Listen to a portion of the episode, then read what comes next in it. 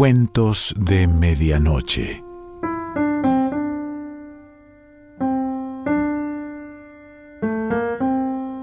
El cuento de hoy se titula Hoy decidí vestirme de payaso y pertenece a Álvaro Cepeda Zamudio.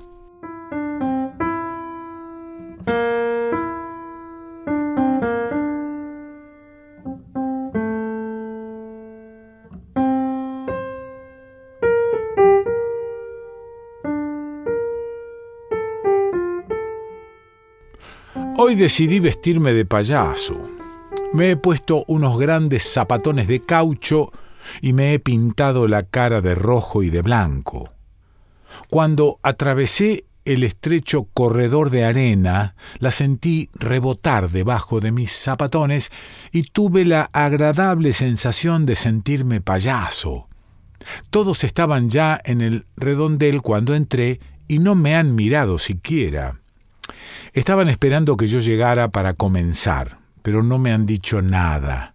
Cuando fui a ocupar mi puesto, he pasado frente al domador que estaba todavía tratando de pegar una melena de papel amarillo a sus leones de cartón. Ahora estoy entre los demás payasos, los payasos de verdad, y yo que solo estoy vestido de payaso, me confundo entre ellos, y nadie podría decir cuál de nosotros es el menos verdadero. La marcha comenzó a sonar, con un eh, movimiento lleno de gracia y soltura salió el director quitándose el sombrero y haciendo malabares con un bastón negro. Todos hemos comenzado a movernos alrededor de la pista. Nosotros salimos corriendo y nos mezclamos con los demás como estorbándolos. Parece que yo me he excedido porque al tirarle la cola a uno de los leones se me ha quedado en las manos una borla suave de lana amarilla. El domador me amenazó con el látigo y los payasos me han mirado con asombro por debajo de sus máscaras de colores. Todos están serios, pero a medida que se van acercando a las primeras silletas, las sonrisas comienzan a aparecer hasta que están completas en los rostros como si fueran un trozo más de pintura blanca y roja. Desde que sonaron los primeros cascos sobre la pista, la muchacha ha comenzado a sonreír y también mientras salta de un caballo a otro, los payasos se han metido entre los caballos y saltan imitándola con ademanes grotescos. Yo he querido hacer lo mismo, pero tengo miedo de asustar a los caballos y romper la sonrisa de la muchacha. El director, que para todo usa ademanes graciosos, ha hecho sonar un silbato y los payasos han salido corriendo hacia el pasadizo y la han dejado sola en el centro de la pista con sus dos caballos.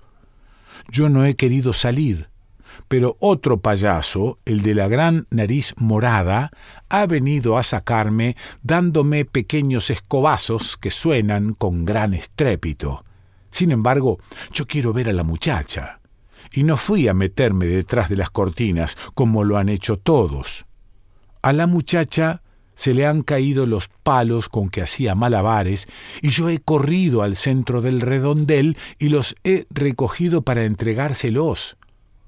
Ella me miró asombrada, pero no dijo nada, y los hombres con casacas rojas de militar han entrado y me han sacado de la pista otra vez. Otra vez ha salido el director con su silbato, y mientras la muchacha sale al galope montada sobre sus dos caballos, los payasos han entrado corriendo. Yo he salido detrás de ellos, y ahora los veo dispersarse en la pista y hacer cabriolas. Yo me he quedado quieto, pues quiero ver cómo hacen los demás payasos para hacerlo. Para hacerlo yo también. El de la nariz morada le está diciendo al que tiene un saco leva negro y unos calzoncillos amarrados a los tobillos, a que no sabes de qué están hechas las nubes. El payaso gordo, que tiene las ropas llenas de globos de colores, revienta uno y dice, de caramelo blanco, todos los payasos lo persiguen y le dan escobazos. Yo me acerco al de la nariz morada y le digo, las nubes Están hechas de la espuma que usa San Pedro para afeitarse las barbas. Eso lo saben todos y es una tontería preguntarlo. Todos los payasos se vuelven hacia mí y me miran con rabia. A mí ha comenzado a cansarme esta forma que tienen de mirarme cuando hago algo que ellos creen que no está bien. Por esto me he salido de la pista y he venido a buscar a la muchacha de los caballos. Al pasar frente a los hombres de las casacas rojas, estos se vuelven hacia mí y me dicen ¿A dónde vas? Vuelve a la pista. Yo digo no y corro sobre el pasadizo de arena. Los caballos están parados frente a una tienda que tiene remiendos de colores. Entro a esta tienda y la muchacha, que ya no tiene el saquito dorado sobre el pecho, sino dos senos pequeños, me grita Sal de aquí, ¿qué quieres? Yo quiero hablar contigo. Bueno, espérame afuera, no quiero. Y la muchacha me dice que está bien, que me dé vuelta con la cara contra la carpa y la espere a que se acabe de vestir. La lona deja pasar las luces y la parte que me queda delante de los ojos parece un cielo de juguetería. Mientras se viste, la muchacha quiere saber todas las cosas que yo no sabría contestar. Yo le digo pequeñas palabras, monosílabos, pero ella insiste. ¿Cómo es mi nombre? Yo no sé. Ella se ríe de todas mis respuestas y parece muy divertida, pero a mí esta situación ha comenzado a parecerme molesta. ¿Para qué quiero hablar con ella? Tampoco sé. Quise oírle la voz cuando la vi saltando sobre los caballos. ¿Te gusta mi voz? Sí. Pero ¿quién soy yo? Y tengo que contestarle. Hoy decidí vestirme de payaso. Ahora está frente a mí, con unos pantalones verdes y una blusa blanca, el pelo que llevaba atado a la nuca lo tiene suelto sobre un hombro. Sobre la cama, angosta y desordenada, hay una guitarra verde con las cuerdas hacia abajo. Me he sentado en la cama y he pasado los dedos sobre la madera y momentáneamente se han coloreado de verde. Yo creía, le digo, que las guitarras verdes solo existían en los cuentos. Esa guitarra es para dar serenatas, por eso es verde.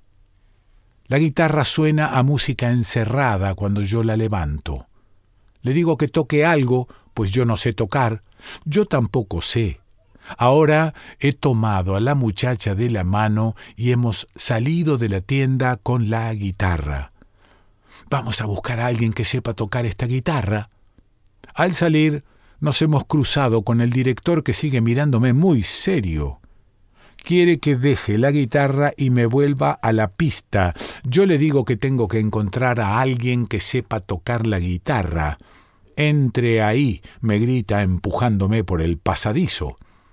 Tal vez alguno de los payasos sepa tocar, por esto he entrado a la pista otra vez.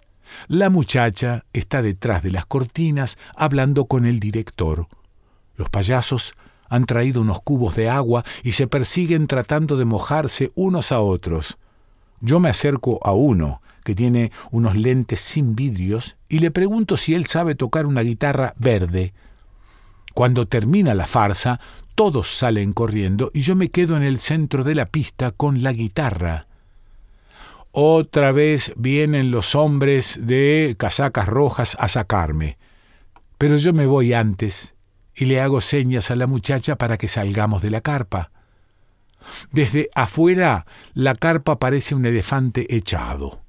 Yo se lo digo y ella me dice que entre y lo diga así desde la pista.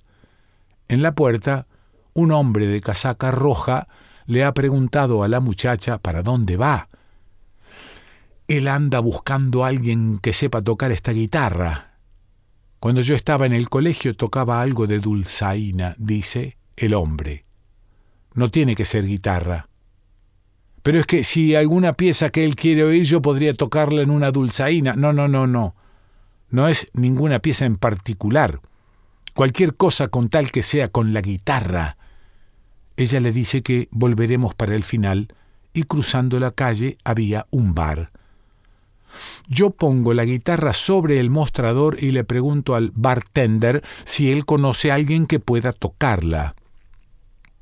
El negro dice que no y comienza a servirnos los tragos. Luego se vuelve y grita, ¿quién de ustedes sabe tocar guitarra? Aquí el payaso está buscando a uno que sepa. Todos han girado sobre sus bancos para mirarnos, pero nadie contesta. La mujer que está parada frente al tocadiscos, echando monedas en la ranura, habló sin levantar la vista de los nombres de las canciones. Sammy tal vez sepa él toca el contrabajo y canta en L bar. Yo quiero saber dónde está Sammy. No sé, tal vez en Londres o en Sudamérica. Ya no toca en L bar. Él siempre quiso irse a Londres y seguro eso es lo que ha hecho, se ha ido a Londres. La música ha silenciado las últimas palabras y yo insisto con el bartender. Tiene que haber alguien que sepa tocar esta guitarra. Es que le hace falta para un número o que él quiere oír la guitarra. Eso es todo. La oigo hablar con el negro hasta cuando comienzo a golpear la madera con el fondo duro de mi vaso. La mujer ha venido a sentarse al lado mío y con manos lentas acaricia la guitarra que está todavía sobre el mostrador. Estoy segura que Sammy hubiera podido hacer sonar esto. Ha comenzado a decir, a mí también me gustaría oírla ya estoy cansada de los mismos discos con las mismas canciones. Sí, me gustaría oír cómo suena la música de esta guitarra. Y salgo del bar detrás de las dos mujeres. En la puerta me ha detenido el grito del negro. Oye, payaso, ¿por qué no vuelves más tarde? Tal vez haya alguien que sepa tocar. Yo quiero decirle que yo no soy un payaso que simplemente hoy decidí vestirme de payaso. Pero me parece inútil toda explicación y no digo nada.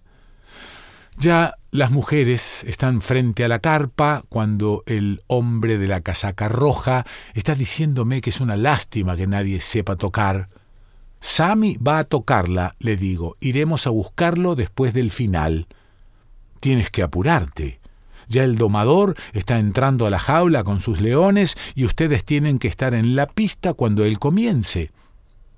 Cuando yo entro, todos los payasos están corriendo alrededor de la gran jaula mientras el domador hace sonar el látigo y dispara un revólver brillante. Los hombres de las casacas rojas están parados a distancias regulares rodeando la jaula. Como ellos no pueden moverse, yo paso a su lado, haciéndoles burla y mostrándoles mi guitarra verde. El domador ha puesto sus leones sobre banquitos de colores y luego se da vuelta dándoles la espalda. Cuando encienden el aro, yo tengo miedo de que se les quemen las melenas o las borlas del rabo. Parece que el domador piensa lo mismo, pues no se decide a hacerlos saltar. Yo me acerco y le digo que pueden quemarse sus leones. Por fin sacan el aro de la jaula y el domador recoge sus leones sobre banquitos de colores y luego se da vuelta dándoles la espalda. Yo me acerco y le digo que pueden quemarse sus leones. Cuando pasa frente al director, éste lo mira con rabia y yo creo que no va a poder salir sonriente y con ademanes graciosos esta vez. Los payasos se han agrupado al lado mío y el de la nariz morada dice, ¿a qué no saben por qué la guitarra de este es verde? Todos los payasos se agarran la cabeza y dan volteretas como buscando qué decir. El de la nariz morada dice por fin, porque no está madura todavía. Yo me aparto con rabia y les digo, no, no, no, no, no es por eso, sino porque es para dar serenatas. Ahora los payasos se ponen furiosos. El de la nariz morada se arranca la nariz y la tira contra el suelo, los demás se quitan las pelucas y tiran los zapatones contra las silletas de los palcos y se van todos a buscar al director. Ya no parecen payasos. Solo yo estoy todavía vestido de payaso cuando vienen a llamarme para irnos a buscar a Sammy. En toda la carpa no ha quedado un payaso. Solamente esos hombres que se limpian de la cara los manchones rojos y blancos y que discuten rabiosamente con el director.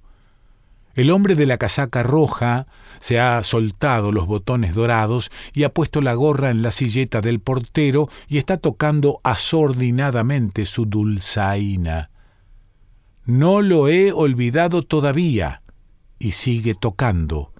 De pronto deja de tocar, recoge su gorra y dice Vamos a buscar a Sammy. Yo siempre quise tocar la dulzaina acompañado por una guitarra. La dulzaina sigue sonando cuando cruzamos la calle y yo comienzo a sentir en mi mano la mano tibia de la muchacha de los caballos. Álvaro Cepeda Zamudio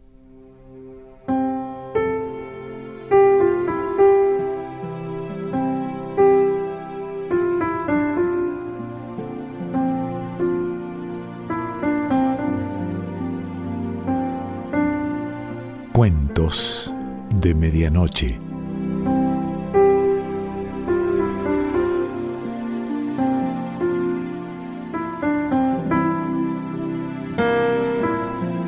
Selección Pancho Mondino. Idea y lectura Quique Pessoa.